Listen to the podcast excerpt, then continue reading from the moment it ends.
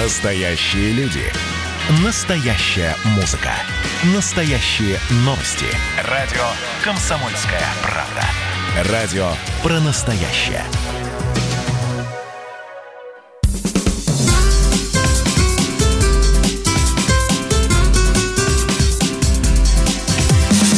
Программа с непримиримой позицией. Вечерний Мордан. Всем здравствуйте в этот радостный для всего российского народа день голосования по поправкам в Конституцию. Меня зовут Сергей Мордан. Странно, вчера звали так же и завтра будут уверены звать так же. Здравствуйте, Сергей Мордан. Здравствуйте, уважаемые слушатели. Меня зовут Мария Баченина. Прежде чем мы начнем, я напоминаю вам, WhatsApp Viber – это для сообщений, секретных новостей – и пожеланий доброго счастья и денег. 8 967 200 ровно 9702 – это WhatsApp Viber. А если вы не любите пользоваться вражескими мессенджерами, тогда вы подписывайтесь на телеграм-канал Мардан и пишите там в, а, в Мардан чат – Смотрите нас в Ютубе, Ютуб-канал «Радио Комсомольская правда». Не забываем ставить лайк и писать комментарии. Работает чат. Все, погнали. Топ-3 новостей. Ну, собственно, первую новость э, я уже проанонсировал, и вы про нее неделю как знаете. Сегодня заключительный или официальный день э, э, голосования по поправкам в Конституцию. Я, честно говоря, не знаю, как это официально называется. Я для себя это формулирую так. Последний, крайний день, когда можно пойти ну, и проголосовать. Ну, ты хоть не говори этого ужасного слова «крайний». Крайний отвратительно. Это, просто, это, это просто позорище. Зачем же ты сейчас его употребил? Это была ирония плюс а, сарказм. Хорошо, тогда моргни мне в следующий раз. Поскольку я, я а, в Московском университете получал зачет а, по орфоэпии даже, вот поэтому все вот эти вот псевдовоенные и псевдоуголовные жаргонизмы, которые используют теперь э, все сплошь и рядом, включая телеведущих, вот э, мне кажется, что будто вот пенопластом по стеклу в этот момент. Ну ладно, значит, тут голос, идет голосование. То есть, э, если вам охота, если вы очень политизированы, то вы можете залезть в телеграм-каналы. Они сегодня с утра забиты всякой статистикой, как проголосовала Амурская область, как проголосовала Иркутская область, отчиталась Тува, отчиталась Чечня. Я почему про них вспоминаю? Потому что в Туве и в Чечне проголосовало, по-моему, уже 95% избирателей, в отличие от, скажем, Иркутской новости, где, согласно статистике, а, проголосовало, по-моему, меньше 50%. Ну, какое-то время назад цифры все время меняются. А единственное, вот я озвучу сообщение Экзит-пулы в Москве показывают, что на 16.00 проголосовали 52% избирателей за, 37% против. Вот, но здесь, во-первых, речь идет только о людях, которые согласились дать, дать ответ, а я вот не очень себе представляю, а, что если бы меня какие-то непонятные персонажи около избирательного участка спросили бы, как я голосовал, стал ли бы я им отвечать? Скорее всего, нет. Вот, ну, в общем, все, я все узнаем уже завтра. В этот раз вообще убедилась, что тайна голосования – это не просто так. Потому что в первый раз в жизни я столкнулась с тем, что тайна отсутствует. Все у друг друга спрашивают. Раньше это было как-то неприлично. Все у друг друга спрашивают, ты за или против, а ты ходил или нет. И при этом начинают критиковать.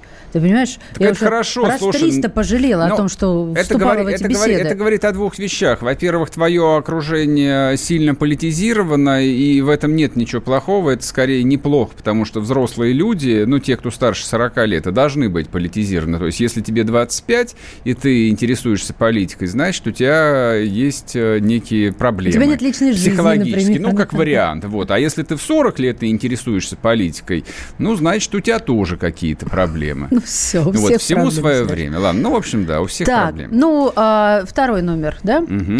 А, второй номер у нас а, следующий, что компания Headhunter, чьи бумаги торгуются на американской бирже, а, уведомили комиссию по ценным бумагам и биржам США о возможности проведения вторичного размещения акций. Ты поняла, что ты сейчас прочитала? Вот, я могу сейчас сразу объяснить. мне нужен гонг, чтобы я ударила в него мягкой такой дубинкой и сказала, а теперь минута славы Сергея Мордана. Это на самом деле я выбрал. Я у мамы дурочка. Это я выбрал. Это я выбрал новость, но совсем не для того, чтобы унизить Баченину, а потому что я действительно... Зато весело.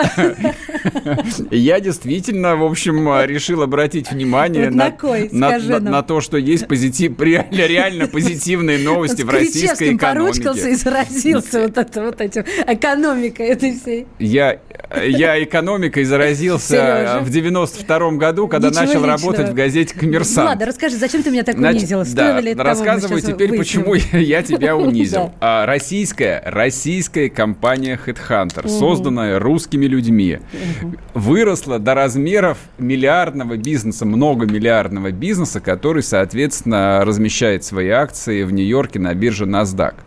А, про А зачем патри- они это делают? Про, Это вот патри- это про патриотизм сейчас только не надо сразу Нет, втирать, мы- мы- потому что, деньги, а, потому что биржа NASDAQ это, скажем, а, такой м, круглый стол рыцарей короля Артура. Это, это биржа Наждак. Так. Наждак, да, то есть, э, Сядешь и встанешь в половинку. Когда тебя туда допускают, это Так. значит, ты создал нечто стоящее, нечто большое, и вот все глобальное мировое сообщество всевозможных интернет-гиков, технологических гениев, инженеров и прочих, они отдают тебе должное, и люди, которые вкладываются в подобные компании, покупают твои акции.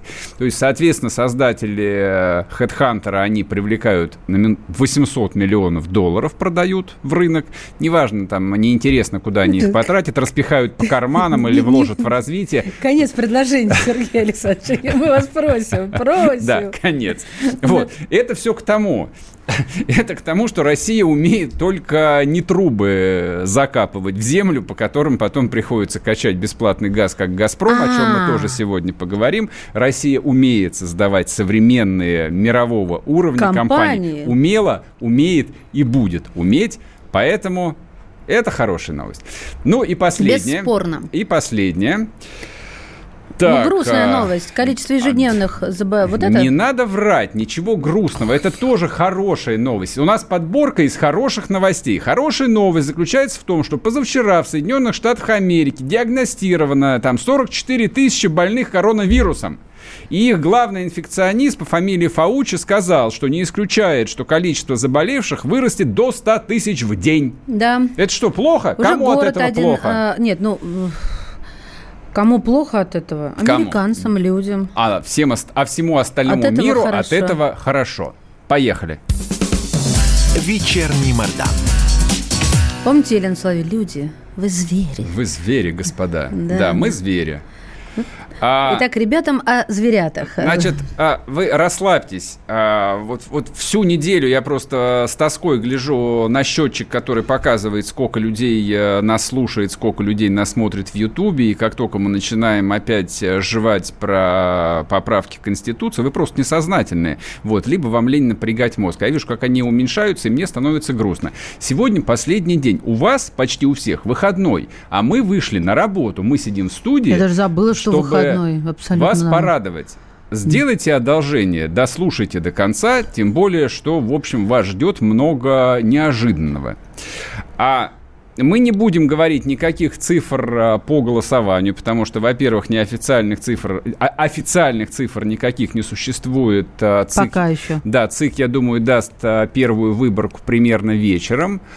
А, ну, из того, что я уже видел, а, результаты голосования, в общем, ну, примерно такие, как их прогнозировали и социологи, и политологи. Что бы вы про это не думали, и что бы вы про это не говорили. А, российская современная социология крайне редко ошибается в своих прогнозах. Это то, а, это, это главное, что отличает современную власть от советской власти. Я считаю, это основа стабильности. То есть, если Политбюро до самого конца не знали, что, что происходит в стране и что люди про них думают, то нынешняя администрация президента Российской Федерации хорошо знает, что происходит в Никакой стране. Статистики не было, политтехнологий не было. Статистики нормальной а, практически не было. И все не придумали. Нет, она была, но машина была отлажена таким а, странным образом, что вот на много уровней системе, пока оно доходило до первых лиц государства, ее столько раз А, корректировали. скорости были другие, Сереж. Да, что, в общем, Скорости. все думали, что все зашибись, и только нужно немножко ускориться и ввести гласность, и все будет э, прекрасно. Оказалось не так. Так вот, а, в общем, поправки в Конституцию будут приняты. Вот это уже можно констатировать. Они и были уже по факту легитимны, потому что Государственная Дума и Совет Федерации за них проголосовали. Но как и вчера вот последний раз сказал Путин в Оржеве, они вступят в законную силу, то есть он их подпишет только после того, как пройдет плебисцит. И те цифры, а, которые я не буду пока озвучивать, но, собственно, которые вы без труда найдете в сети, они говорят о том, что абсолютное большинство российских избирателей, те, кто потрудился пойти на избирательные участки в течение этой недели, тех, кто в Москве и в Нижнем Новгороде зарегистрировался а на удаленное голосование, в общем, большинство проголосовало «за». Так, так. ну не без э, вес, веселья проходит э, сегодняшний день. На Красной площади вон активисты выложили телами цифру 2036. Ой, да это за бога ради. Я считаю, это хорошо. Не на... Вот их задержали, я, я, дум... я...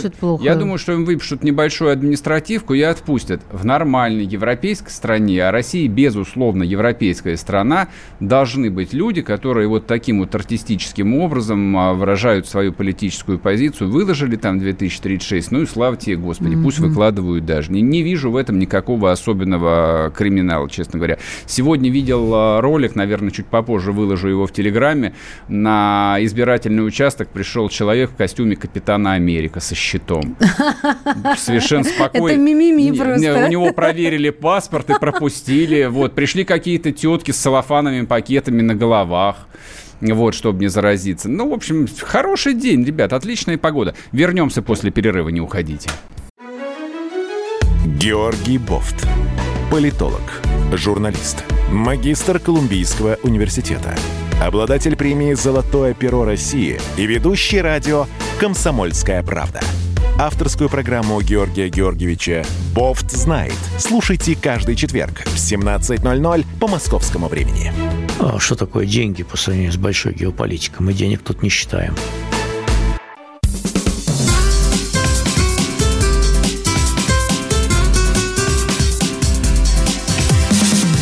Программа с непримиримой позицией. Вечерний Мордан. И снова здравствуйте. В эфире радио «Комсомольская правда». Я Сергей Мордан. Мария Баченина тоже сделать. Здравствуйте.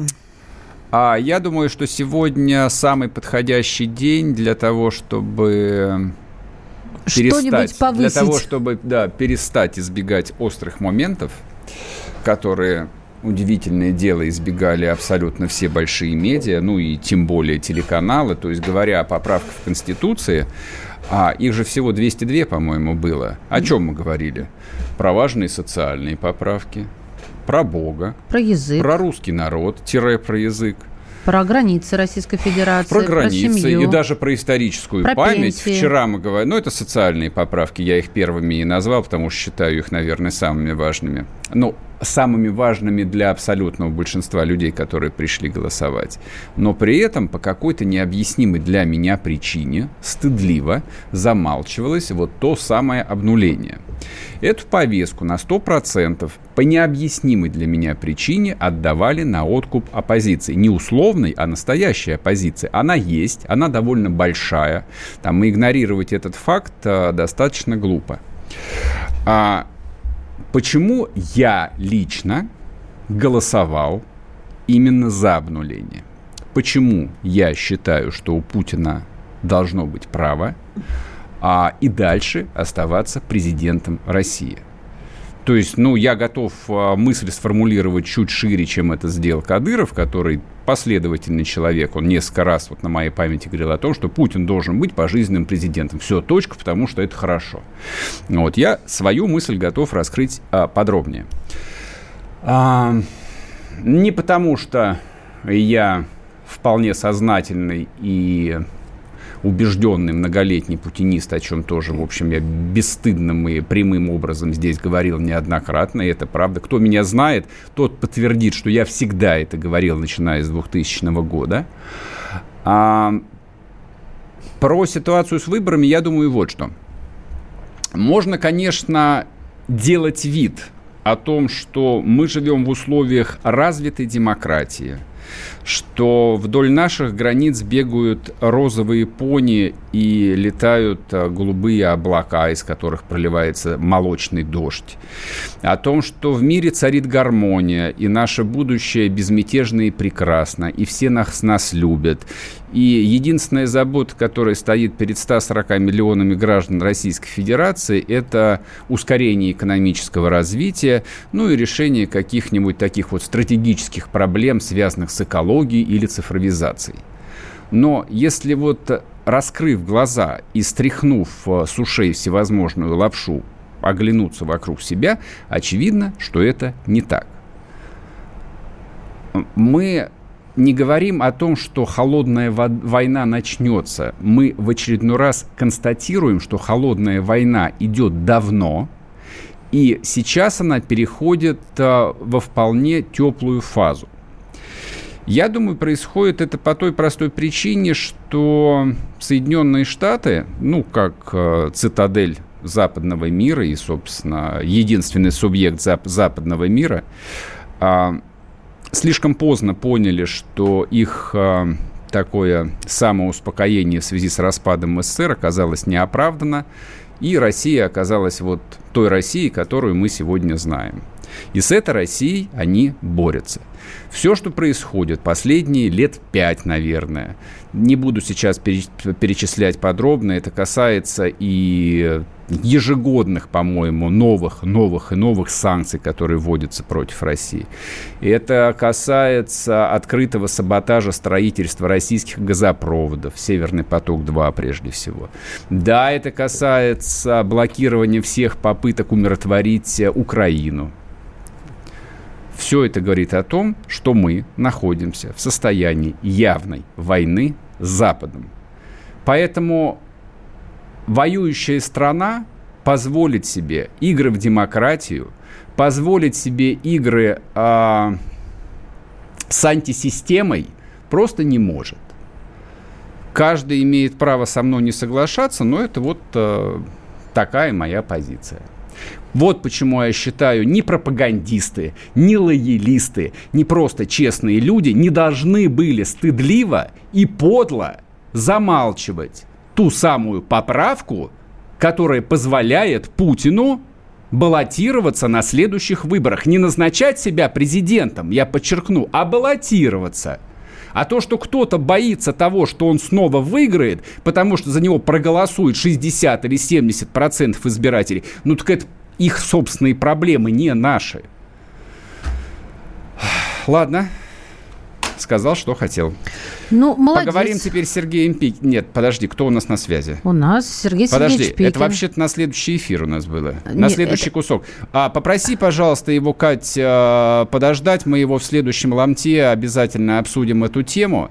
Вот. А эту часть я хотел бы договорить именно по голосованию, вот, чтобы ее не комкать. То есть это, это был э, не просто мой монолог. Нет, мы поняли, это, что это был не твой не это просто было твой монолог, это, это а было, необходимость. Да, это было скорее приглашение к диалогу. Ну вот а, кто что пишет, да. Как в юности слушаю пионерскую зорьку, бросаю все и сажусь слушать Мардана. Так, хорошо. Хорошая конституция СССР не уберегла СССР от распада. А, значит, смотрите, я сказал главное, никакая конституция, никакой бумажный документ не может удержать страну от распада.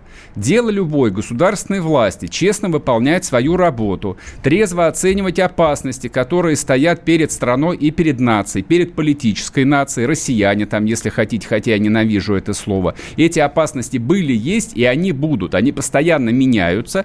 Мне кажется, что их количество в последние лет 6-7 э, очень сильно выросло. И нет никакой надежды на то, что а, количество этих угроз будет уменьшаться. Более того, я убежден, что после ноября месяца, когда пройдут выборы в Соединенных Штатах Америки, мы получим почти что настоящую, открытую, если не войну, то противостояние со всем западным миром. Я думаю, что размер и характер санкций, которые будут введены против России, будут близки к иранским. И что? То есть вы считаете, что а вот в подобной ситуации там просто честный взрослый человек должен сказать, ну да, конечно, а, как я могу? А, дож, мы должны дать дорогу новым людям. Каким новым? Ну покажите, каким новым? У кого электоральный запас хотя бы близко сопоставим? Да, я понимаю, что жизнь устроена таким образом, что вдруг из ниоткуда возникают новые люди. Последний раз я это видел в 90-91 году. Вот, честно говоря... А сейчас ты не веришь, что они возникнут? Честно говоря, могут? для одной жизни, для моей, это многовато. Я не хочу новых экспериментов. Сергей, ну не я... все же такие, как ты. Ты же не можешь за всех решать, согласись. Конечно. Поэтому пусть они завалят свои хлебальники и смирятся с тем... Ты тем, что И смирятся с тем, что 65% рейтинга у Путина, Но а не у них. Это не повод вот для того, чтобы говорю. они заваривали хлебальники. Конечно, нет. Не свободное волеизъявление, вот свободное именно. мнение, пожалуйста, делайте, и говорите. голосование, все Конечно. нормально. Вот, пож... так об этом и речь идет. Нет, ты об этом речь не ведешь. Ты ведешь речь а, а, аккурат о совершенно противоположном. Все, я все сказал. Вернемся после перерыва, не уходите. Ну что вы за люди такие? Как вам не стыдно? Вам по 40 лет. Что у вас позади? Что в настоящем? Что впереди? Опомнитесь, пока не поздно. Вот вам мой совет. Ведущие нового утреннего шоу на радио «Комсомольская правда» уже совсем взрослые люди. Но ведут себя порой. Особенно, когда собираются все вместе. Они обсуждают, советуют и хулиганят в прямом эфире – с понедельника по пятницу. Начинайте день вместе с программой «Взрослые люди». Ведущие Тутта Ларсон, Валентин Алфимов. Стартуем в 8 утра по московскому времени.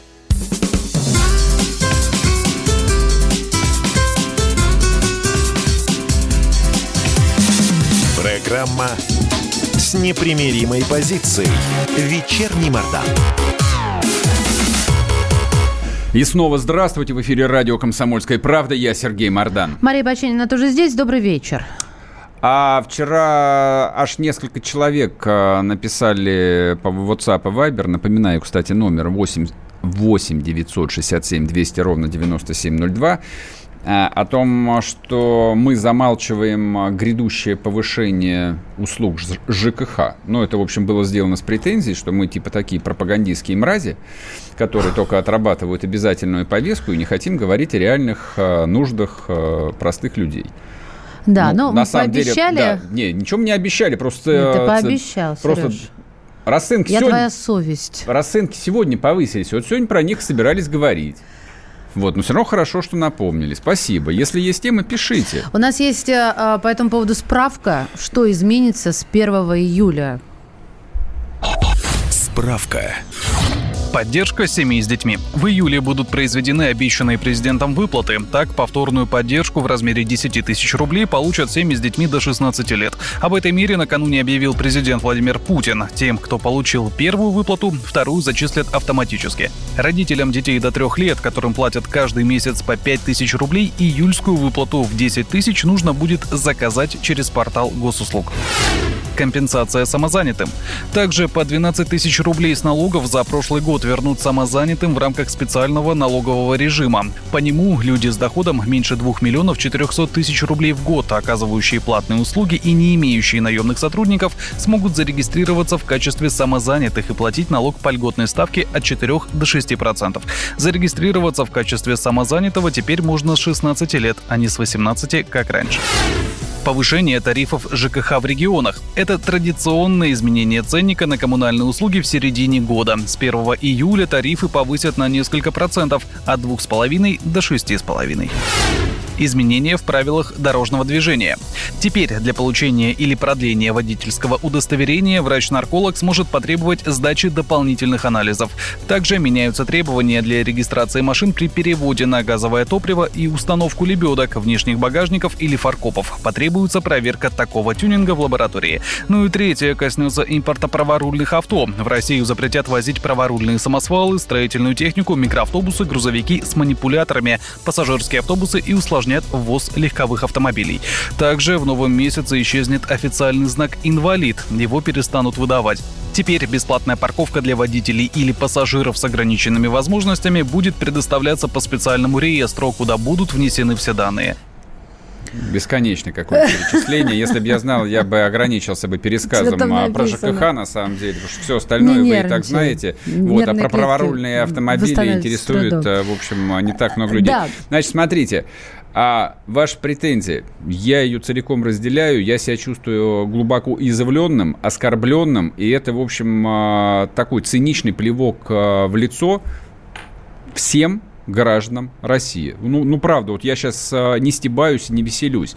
То есть в ситуации, когда в течение там трех месяцев а каждый божий день только и разговоров было о том, что люди загнаны на карантин, о том, что там мы беднеем, о том, что экономика падает, о том, что мы ничего не зарабатываем, о том, что ВВП а, упадет там в лучшем случае на 6,5% и так далее, и так далее. Не буду перечислять вот все то, о чем мы здесь говорили каждый божий день. И вдруг, как итоговое решение, то есть никто его не обсуждал. Ну как, они его между собой обсуждали, конечно но российские медиа, ну, они таким специфическим образом устроены. Это я как бы и про себя, и про нас а, всех говорю, что а, там действительно важные вещи, они, как правило, выпадают из поля зрения, и мы про них узнаем уже по факту, когда все случилось. Обсуждения шли в течение нескольких месяцев в том контексте, что вот это вот традиционное, как а, прозвучало сейчас а, в записи, повышение цен на, ЖКХ, во-первых, оно никакое не традиционное. Кто сказал, что это традиционное? Его не должно было случиться. Под ним нет никаких экономических оснований. То есть где, вы, где выросли издержки, у кого выросли цены, у кого выросли доходы, с какого перепуга с какого перепуга мы должны там на 4-6% больше платить за ту же самую услугу, которую мы получаем? Она что, стала лучше? Там стало в наших батареях теплее, воду стали очищать серебром. Нет, все то же самое, те же самые ржавые трубы. Сейчас Там спросим. то же самое отсутствие отопления. У нас на связи директор фонда энергетического развития Сергей Пикин. Сергей Сергеевич, здравствуйте, спасибо, что дождались. Здрасте. Да, здравствуйте. да у нас немножко сдвинулось, извините. А скажите, пожалуйста, вот... Э, вот это повышение цен на ЖКХ, да, которое случается каждое 1 июля ежегодно. Зачем его провели в 2020 году? Какая такая была острая необходимость? И, и у кого она была? Ну, здесь, знаете, я с вами несколько согласен, что в этом году можно было либо ее вообще не проводить, либо сместить а, по времени, либо уменьшить. Но решение это принято было не сейчас, не весной, а еще в прошлом году. И просто правительство так и не набралось смелости его поменять. Но в текущей ситуации, конечно, можно было это решение по-другому проводить, а не как обычно, как это было в нормальное время. Угу. Подождите, а сейчас нормально, что ли, Скажите, пожалуйста, получается? кто является основным интересантом? Вот кто лоббист ежегодного повышения расценок? Вот я, я объясню свою логику. Я плательщик. Я раз в месяц получаю там вот эту вот непонятную бумажку. Там написано, что меня обслуживает вполне конкретно, конкретное юридическое лицо, коммерческая компания, которая предоставляет мне по списку вот набор а, коммунальных услуг. Я эти услуги оплачиваю. Почему это происходит э, там решением правительства Российской Федерации. У меня нет никаких отношений с правительством Российской Федерации, вообще никаких. Чего они лезут-то в это? Ну, дело в том, что просто по закону тарифы правительство устанавливает. Это, это и тарифы на газ, и на воду, и на тепло, и на электрическую энергию. Поэтому как бы, кто заинтересован, ров, ровно эти компании. Тот, угу. кто производит и поставляет газ, тут понятно, кто это. Газпром. Да, по теплу ситуация там в каждом регионе, там своя компания, да, несколько компаний, их э, тысячи. По воде тоже их э, тысячи компаний. По электричеству тоже эти компании тысяча, которые производят, э, транспортируют, поставляют. Вот. Поэтому, конечно, все они заинтересованы в том, чтобы э, проиндексировали как минимум на инфляцию, потому что такой это постулат, звучащий из уст правительства, что нужно индексацию проводить на уровне инфляции. Послушайте, но ведь это же ложь на самом деле. То есть вот это вот э, ежегодное, такое ежегодное, ежедневное манипулирование понятием инфляция, это просто одна большая ложь, потому что повышение тарифов, а это, собственно, главное топливо, которое инфляцию разгоняет.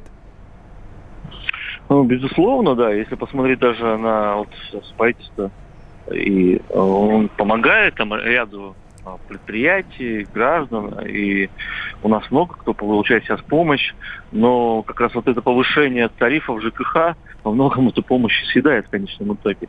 Поэтому, с одной стороны, с одного кармана а, деньги выдаются, а с другого а в другой карман деньги перекладываются. Ну, такая вот реальность. Если я ошибаюсь, поправьте меня, пожалуйста. Вот я не буду брать э, всю Россию в целом и даже э, там другие российские регионы, я просто не вполне э, там владею ситуацией. Я возьму московский регион. Я хорошо там знаю, как здесь устроено. Здесь а львиная доля услуг ЖКХ приходится на «Газпром».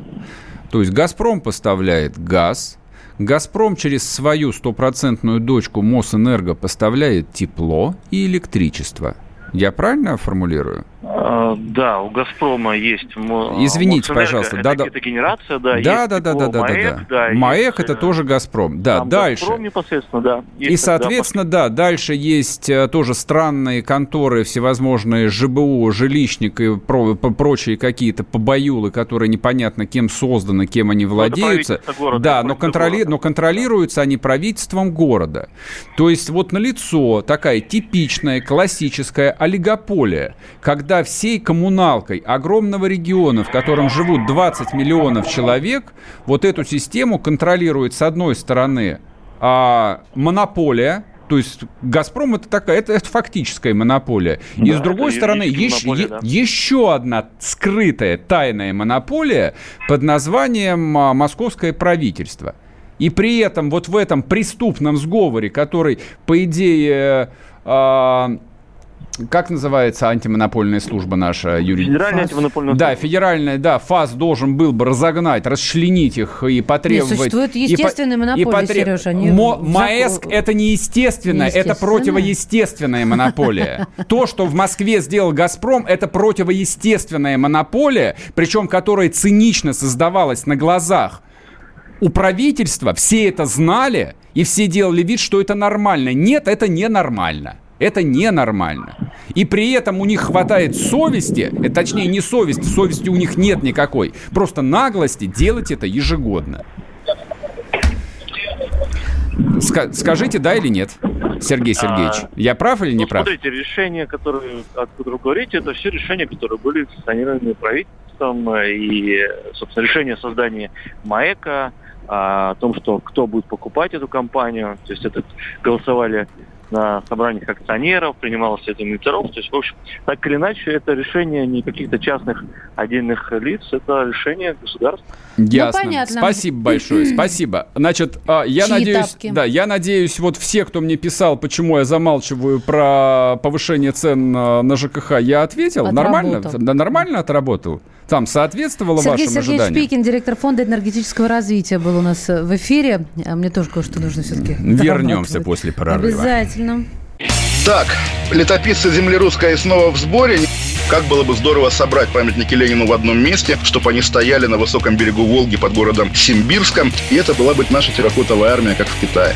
Олег, вы пытаетесь развязать э, здесь революцию. Мы вам этого сделать не дадим. Вы мне нахамили, и вам желтая карточка. А так продолжаем беседу. Олег, вам желтая карточка. Рома, Роман, засуньте свою желтую карточку, знаете куда. Кашин-Голованов. Отдельная тема. На радио «Комсомольская правда». По будням в 9 вечера по Москве. Как мне пишет тоже один товарищ, что за наши с Романом отношения он переживает больше, чем со своей, со своей девушкой.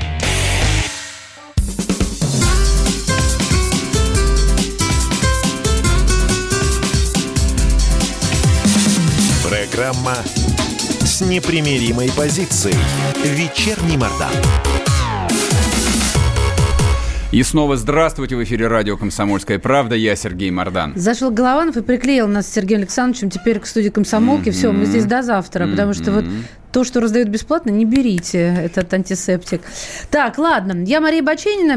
Ну, я думаю, бытовые наши моменты вас не возмущают. А, кстати, э, мне кажется, э, предложение поправ в Конституцию заразно, если можно так сказать. Вот Макрон же захотел тоже внести, правда, по экологическим аспектам вводит в оборот понятие экоцид. Но я с... Э, экоцид. Да, я с этим не согласна, что он вводит понятие. Это понятие давным-давно существует и без Макрона. Да. Это как геноцид, только касается экологии, когда уничтожению под, э, подвергаются целые экосистемы, то есть такая глобальная, такой глобальный размах. И э, я, честно говоря, конечно, довольна, ну, тем, не, не Макроном, нет, и не, не изменением в Конституцию, я довольна тем, что вот стукнуло по голове и начали все креститься. Вы все, кто до этого сидел и хохотал в голос, что э, начиная с глобального потепления, которого не существует, что можно будет жариться под пальмами. Ребята, это так же страшно, как коронавирус. И на всех скафандров ну, ты не сейчас хватит. дискредитировала на самом деле то, о чем говорил э, Макрон, потому что вот насколько опасен и страшен коронавирус, вот тут очень много вопросов есть пока что, по крайней мере. А опасность э, экоцида, ну, скажем так, опасность, которая существует для экологии в разных местах земного шара, она, в общем, в отношении этого есть более-менее консенсус уже очень давно. Я, я, кстати, не про руководство а, говорила вообще, не про тех, кто у власти. Я говорила, в частности, ну, про, про людей. Общество, про, про людей, общество, да, которое... Конечно. Вот я, когда с Михаилом Михайловичем с утра работала, сколько раз мы брали экологическую тему, и большинство говорило из наших слушателей, что не верят в глобальное потепление, причем mm-hmm. на полном серьезе. Mm-hmm. Это же всегда были да. опросы «верю, не верю». А мне за них становилось страшно и горько. Ладно, а к чему мы вообще вспомнили про Макрона? Ведь, как Сережа говорит, на Штаты нам чихать, по большому гамбургскому счету и на Макрона тоже. У нас тут своя катастрофа экологическая. Извини, я перебью тебя. Да, а, да как бы есть, да, есть очередная экологическая локальная катастрофа. А, то есть а, еще не разобрались а, с Норникелем. То есть я напоминаю, 20 тысяч дизельного топлива там вытекло из огромного резервуара. Сейчас, соответственно, не знаю, там спасатели, специальные службы делают вид, что там, они с последствиями этой катастрофы могут справиться, вывезут зараженную землю. Ну, тем более, что Путин лично дал поручение угу. Потанину, владельцу, владельцу Норникеля, исполнителя сделать это. Ну и, наверное, по крайней мере, постараются. Не представляю, как они это будут делать. А очередная вот тоже локальная катастрофа случилась в Химках. Это пригород Москвы. А, это для наших а, не московских слушателей. То есть, ну, это фактически Москва. То есть, замкадом а, город, ну, вот считается отдельной административной единицей. Там произошел разлив нефтепродуктов, площадь разлива 23 тысячи квадратных метров и превышение всевозможных там бензолов и прочей химии превышает норму в тысячи раз, в несколько тысяч раз. Не, я понимаю, Ты что... Сейчас про Химки все Про уже Химки, начал, про да? Химки, конечно, можно. про Химки. А, стали выяснять, в чем дело. Да, в общем, как бы этот разлив а, был сразу зафиксирован. Ну, видимо, там... А, Птицы погибли, да, городской, погибли, городской экологической службы. Ну, и выяснилось, что источником сброса стало главное военно-строительное управление спецстроит, подведомственная структура Минобороны. Там, в общем, стояла Ты писал, заброшенная бензоколонка. Заброшенная бензоколонка какая-то, которую там, естественно, все 10 раз забыли. То, что Открытые, там стоялось, да, да. стояли, стояли какие-то неслитые емкости с нефтепродуктами, еще какой-то там отработанный дизель, видимо, был, и каким-то образом все это попало через ливневку водоемы. Ну и вот, то есть, как обычно, виновных нет. Ну, то есть, нет, как виновный, по идее, есть. Это Минобороны. Вот, то есть он является владельцем этой структуры, ему за это Но отвечать. слишком большой виновный, чтобы... Речь не в этом. Это понятно, что mm. это слишком как бы большая аморфная Размыто, структура, да. да, которую там назначить виновным, но это значит не назначить никого. никого. Речь идет в принципе о том, что экологией, охраной экс-среды в России никто толком системно не занимается. вот что страшно. И это касается хорошо, там это произошло в Норильске, где живет несколько десятков тысяч человек, и они сами самого рождения живут, что они живут в, в зоне экологического бедствия, но это касается и жителей больших городов, которые с этим могут столкнуться в любой момент. А биолог, эксперт в области экологического Алекс... обустройства mm-hmm. городов, помощник секретаря, секретаря Общественной палаты РФ по вопросам комфортной среды и благоустройства Александр Водяник. Александр, здравствуйте. Добрый день. Здравствуйте. Добрый. Скажите, пожалуйста, вот это вот э, частная катастрофа, ну, катастрофа, так ее назовем, в Химках, а, это что-то из ряда вон выходящее или это то, что происходит по всей стране каждый день? Это происходит постоянно и каждый день. И происходит давно уже. То есть э, это не позавчерашний разговор, это как лет 50 уже. Это началось еще в позднем СССР, если я правильно понимаю хронологию. Совершенно верно, да, да, вы правильно понимаете. Скажите, пожалуйста, вот а, до 89-го, до 90-го года в СССР, ну, какая-то, какая-никакая, но все же система а, там экологической защиты работала в стране. Я вер, верно я делаю предположение? Вы делаете верное предположение, даже, скажем так, я бы сказал, что тогда эта система, она была, она была оснащена не очень хорошо, скажем так. Я почему говорю 50 лет. За 50 лет в мире изменилась технология. Угу. Ну, скажем, измерение, обследование, обнаружение, выявление и так далее. У нас где это оборудование? Я не знаю, это, это, это, это мы вас хотели спросить. Оно вообще вот в стране существует нас, или нет? У, у нас оно, по-моему, не существует. Потому что вот в том же Норникеле, я его знаю так более-менее, так чуть-чуть немножко. Угу. Я вообще вот, э, мне история про м, катастрофу солярка просто-напросто смешит. Потому что если бы э, заинтересованные лица проверили бы всю эту контору, именно в Норильске, угу. там было, было бы выявлено куда более страш, страшные истории. Намного больше, чем солярка, понимаете? Ясно, ясно.